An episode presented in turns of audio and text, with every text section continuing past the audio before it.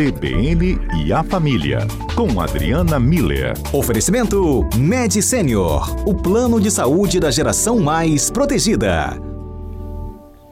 Oi, doutora Adriana, tudo bem?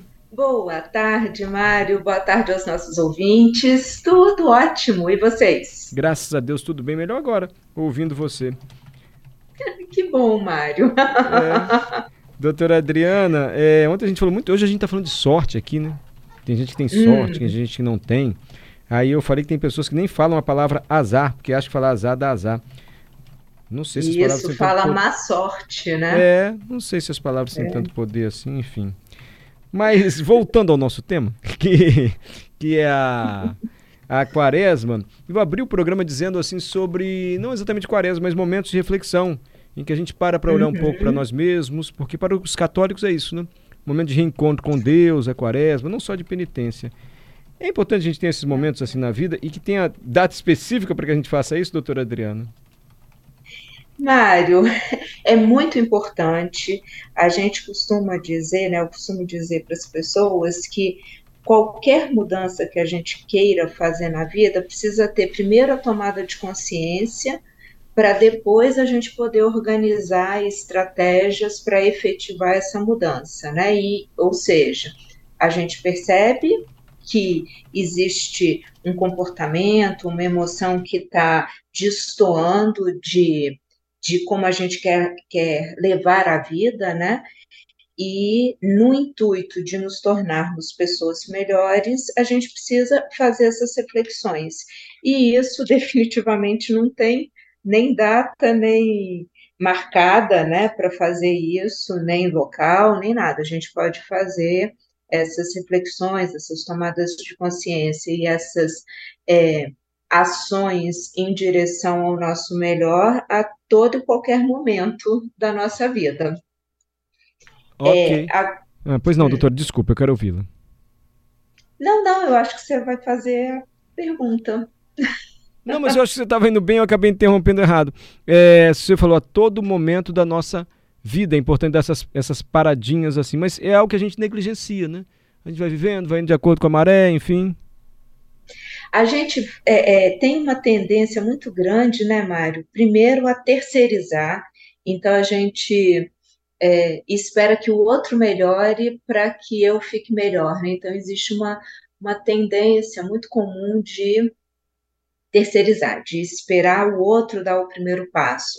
E nisso a gente vai exatamente negligenciando a nossa parte, né? Porque, vê só, se eu quero me tornar uma pessoa melhor, eu preciso, então, é um movimento meu, né? É uma percepção minha, uma tomada de consciência minha, é uma reflexão minha, de acordo com os valores que eu considero que são importantes de, de serem mais frequentes na minha vida.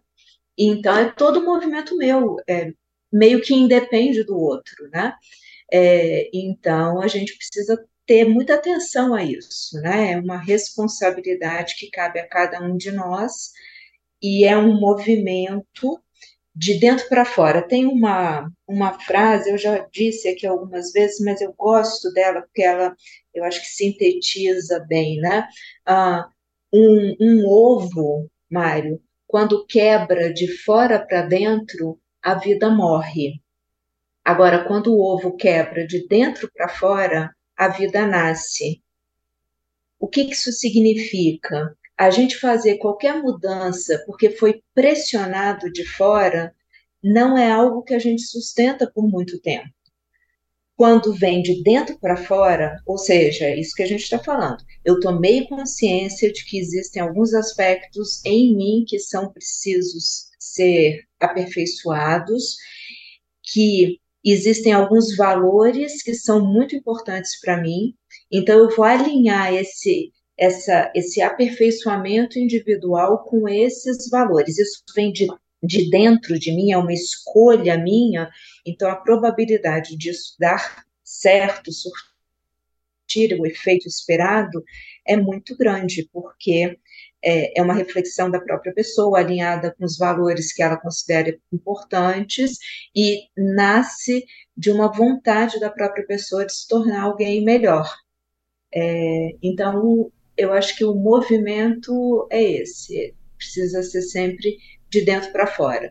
Quando que, que esses, essas tomadas de consciência acontecem? A qualquer momento, né? Elas não, não têm a ver com idade, não tem a ver com situação de vida, tem a ver só mesmo com uma tomada de consciência de que está na hora de eu me tornar uma pessoa um pouco melhor do que eu fui até ontem.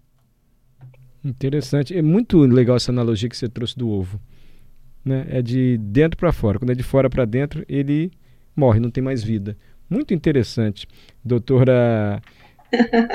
Doutora Adriana, nunca tinha pensado nisso assim. E, e aí, né, Mário, o que o que é muito comum as pessoas fazerem nesse período de quaresma que a gente está agora, né, é o jejum, né, então é aquele que você estava falando no início, tem um, um viés de, de penitência e isso é a questão religiosa, né. Do ponto de vista da psicologia, então eu vou propor uma licença poética, pode ser assim? Claro. a gente podia transferir essa ideia do que nós estamos falando aqui, né, de melhorar a si mesmo, tomada de consciência, alinhar com esse período de quaresma e, e ao invés de fazer jejum só nesses, nesse, nessa linha de raciocínio religiosa, a gente pensar em qual comportamento, qual sentimento que eu poderia aproveitar esse período para estar tá melhorando, né? Então, que palavras que eu poderia parar de, de falar porque elas causam mal para outras pessoas, né? Que, que atitude que eu estou tendo que eu poderia mudar porque elas não causam um bem-estar, né? Então, assim, é, a gente definir um comportamento, um sentimento, que aí é importante que seja de dentro para fora, uma escolha nossa e não de outras pessoas, é, algo que beneficie outros além da gente mesmo, né? Porque quando a gente está falando de um movimento de se melhorar, a gente está considerando que isso traga uma, uma qualidade de vida, um bem-estar para quem está em volta da gente também, né? E, óbvio, algo que a gente acredite que é capaz de fazer, né, Mário? Porque também é, os mágicos, é o que você estava falando antes, né? Deixa a mágica para os mágicos. Nós que somos seres humanos normais, né, a gente tem que, que escolher metas que são plausíveis, né? Então, a gente define um comportamento, um sentimento que a gente considera que vale a pena mudar, que vai causar benefício para mais pessoas além de mim mesmo e que eu acho que eu dou conta de trabalhar sobre ele, e fica esse período de quaresma fazendo também esse trabalho.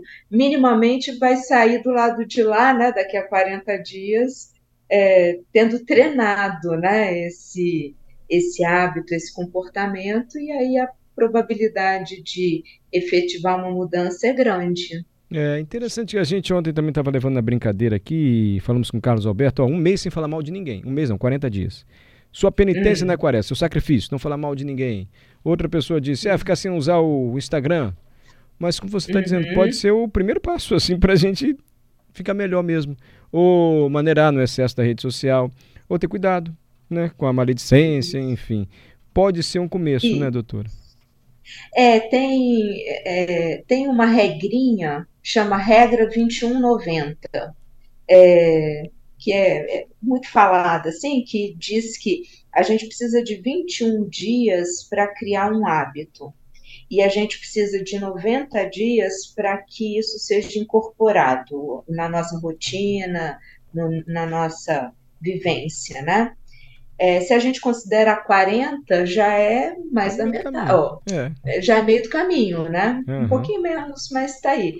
É, então, é um, uma boa, um bom começo, né? É. De, de caminhada para fazer esse melhoramento. E, Mário, hum. você falou aí de sacrifício, porque realmente, né? Eu acho que inicialmente sair de qualquer trocar, né? Mudar qualquer hábito é difícil, mas é, se a gente considera que é algo que vai nos tornar pessoas melhores, vai fazer bem para os outros e vai causar, vai promover uma qualidade de vida, é, deixa de ser sacrifício, né? É, começa a ser quase uma boa ação. Olha só, tem tanta gente elogiando você.